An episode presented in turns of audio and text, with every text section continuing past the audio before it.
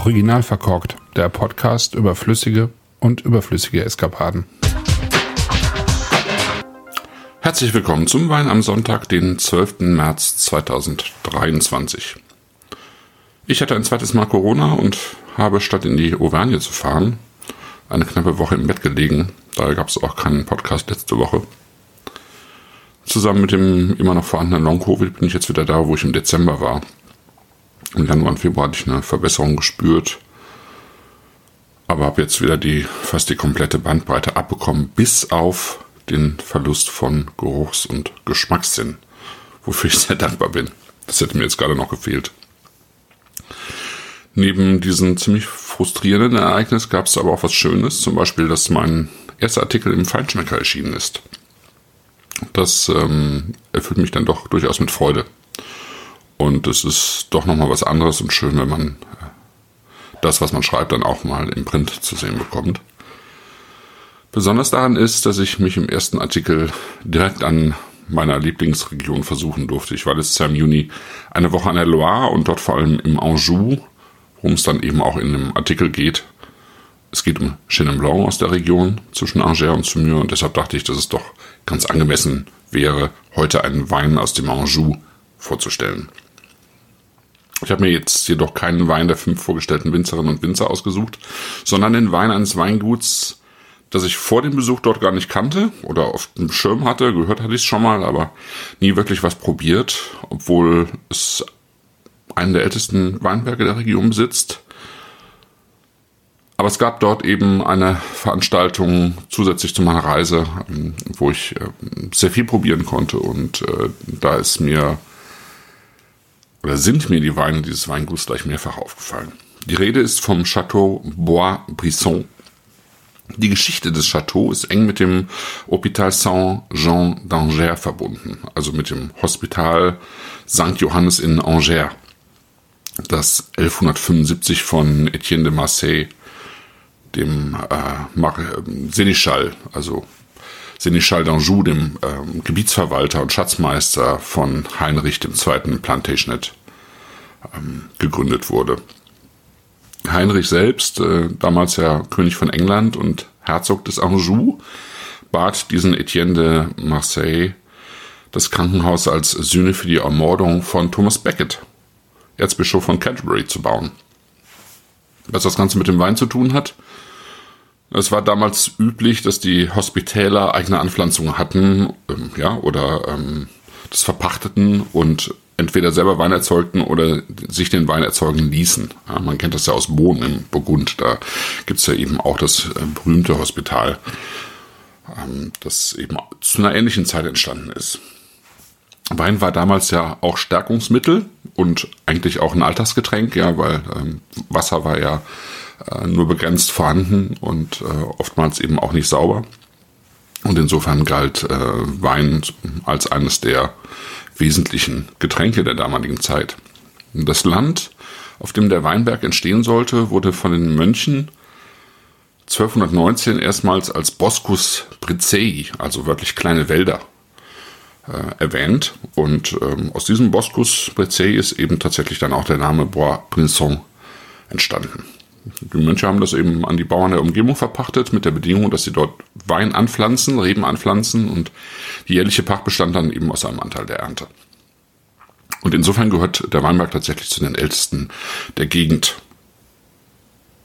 Mir fällt tatsächlich nur, ähm, glaube ich, Collet de Serron ein, von dem man sagt, dass er schon im 12. Jahrhundert entstanden ist.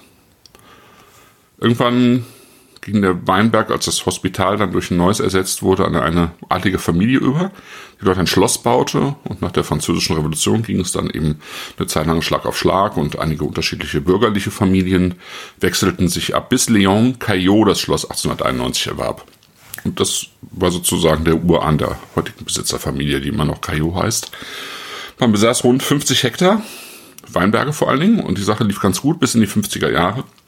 Da gab es innerhalb von sechs Jahren drei schwere Fröste, die äh, also die Reben ziemlich umgehauen haben und größere Teile der Weinberge kaputt gemacht haben. Und die Kajos haben, äh, sind dem entgegengetreten dann, sozusagen, um nicht pleite zu gehen und haben die Hälfte der äh, Weinberge dann mit Apfelbäumen bepflanzt und dann auch nicht mehr selber Wein erzeugt, sondern die Erträge an die Genossenschaft abgegeben. Xavier Caillot, der das gut 1991 übernommen hat, wollte das ändern und hat Winzerhandwerk gelernt und studiert und innerhalb von zehn Jahren tatsächlich den, den ähm, Teil der Weinberge aus den Genossenschaftsverträgen rausgelöst und ähm, auch direkt Düngung eingestellt und ähm, die Arbeit mit Chemie und 2006 auf biologischen Weinbau umgestellt. Heute umfasst das Chateau 25 Hektar Demeter zertifizierte Weinberge in sechs Gemeinden mit acht verschiedenen Terroirs. Und der Hauptteil bilden rote Sorten, was ähm, gar nicht mehr so ganz ungewöhnlich ist im Anjou. Also Anjou war früher, zur Zeit als die Mönche äh, das angepflanzt haben, sprach man noch nicht von der Rebsorte, aber wahrscheinlich gab es den Chenin Blanc da schon. Aber im, dann eben im Hochmittelalter und, und äh, weiter, die Jahrhunderte weiter, gab es fast nur Chenin Blanc und ähm, wenig rote Sorten. Und das hat sich dann irgendwann in den letzten 200 Jahren deutlich geändert. Ähm, die, das, was am meisten hergestellt wird äh, im Anjou, ist ja tatsächlich auch äh, Rosé d'Anjou und äh, weniger Chenin Blanc. Und insofern ist es hier fast typisch, also dass er äh, Cabernet Franc und Cabernet Sauvignon hat.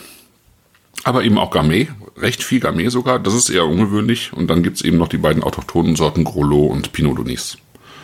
Sechs Hektar von den 25 Hektar sind tatsächlich äh, für Chenin Blanc reserviert. Unter anderem im Weinberg Montbenoit, den einige mit Sicherheit von Richard Leroy kennen, Les Noël de Montbenoit. Die Reben hier sind von der Terre de Grès, und genauso heißt der Wein auch, ja. Terre de Grès, Sandstein, Terroir, liegt am Rande von Brissac-Cancé, wo auch das Schloss steht. Das ist ein Weinberg von anderthalb Hektar, auf einem Terroir wirklich von Sandstein und Tuff. Und äh, Sandstein ist tatsächlich äh, in dieser Form selten im Anjou. Und dieser Sandstein ist quasi bevölkert mit Versteinerungen, also ist ein sehr hoher Anteil von Versteinerungen und liegt oberhalb des Tuffeau, also des Tuffsteins, dieses, dieses ähm, hellen Kalksteins, aus dem ja auch die Schlösser an der Loire gebaut sind, was sich dann eben über Saumur auch weiter bis äh, in die Touraine zieht. Oder umgekehrt eigentlich, ne, wenn man dem Flussverlauf folgt. Die Trauben wurden spät gelesen, aber komplett ohne Botrytis. Im Ganzen gepresst, wobei die Pressung eben pneumatisch erfolgt und sehr lange dauert, so acht bis zehn Stunden. Und anschließend erfolgte die Gärung in Barrikfässern, gebrauchten Barrikfässern, so ein bis drei Jahre alt. Also man hat noch vielleicht so einen leichten Holztouch drin, aber nicht viel. Und dann wird der Wein eben im neutralen Fuder und in Teilen auch im Edelstahl ausgebaut. Und wenn ich reinrieche, dann wirkt der Wein tatsächlich kreidig, kalkig und helltönig, würde ich sagen. Erinnert fast mehr an das nahegelegene Saumur als jetzt so die typischen Chenin Blancs aus dem Savinier oder anderen Ecken, äh, d'Anjou oder so, wo es ähm, so ein bisschen gelbfruchtiger ist, wo ein bisschen fetter in der Nase ist normalerweise, wo man ja eben dann auch Schiefer und Puddingstein hat und ähm, nicht unbedingt Sandstein und Tofu. Ja. Also insofern ist das hier schon eher so an der Grenze, Gebietsgrenze. Also ich finde man, also ich denke hier wirklich so ein bisschen an Kreidestaub und Zitrusfrüchte bisschen Zitrusschale, Zitrusfrüchte, Schale, Saft, Kerne, alles, alles so ein bisschen drin und ein bisschen Wollwachs ist auch drin, finde ich. Also schon so diese Chenin-typische Wollwachsnote.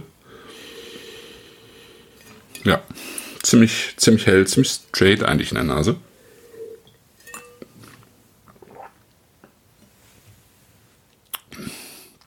Ja, das Volumen, das für die Chenins aus dem Anjou so wesentlich ist, typisch ist, das findet man tatsächlich erst am Gaumen. Und den kleidet er dann auch aus mit, mit Wellen aus Zitrus, ist immer noch da, aber ähm, da kommt junger und mürber Apfel und Birnen und ähm, mit etwas Wärme dann auch so ein bisschen was von Vanillecreme und Brioche und ähm, auch so eine leicht würzige Ebene, so ein, so ein bisschen Süßholz und dann kommt auch das, das Wachs wieder vorbei, finde ich.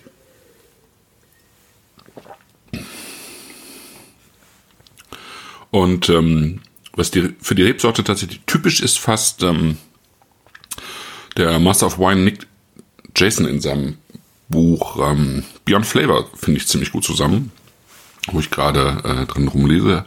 Also er beschreibt äh, die Typizität von Rebsorten mehr über Säurestrukturen, denn über, über Aromen.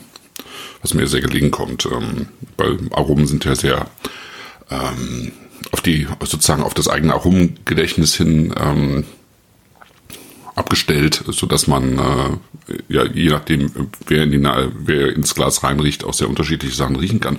Bei Strukturen, Texturen ist es natürlich anders. Das kann man viel ähm, klarer sozusagen von der äußeren Perspektive aus beurteilen und beim äh, beschreibt die Typizität des Chenin Blancs als eine einzigartige Säurestruktur, die sich am Gaumen aufbaut, wie bei keiner anderen Sorte. Und das, das finde ich auch. Also zu Beginn wirke der Wein, also so schreibt er, eher soft und ein wenig strukturlos vielleicht.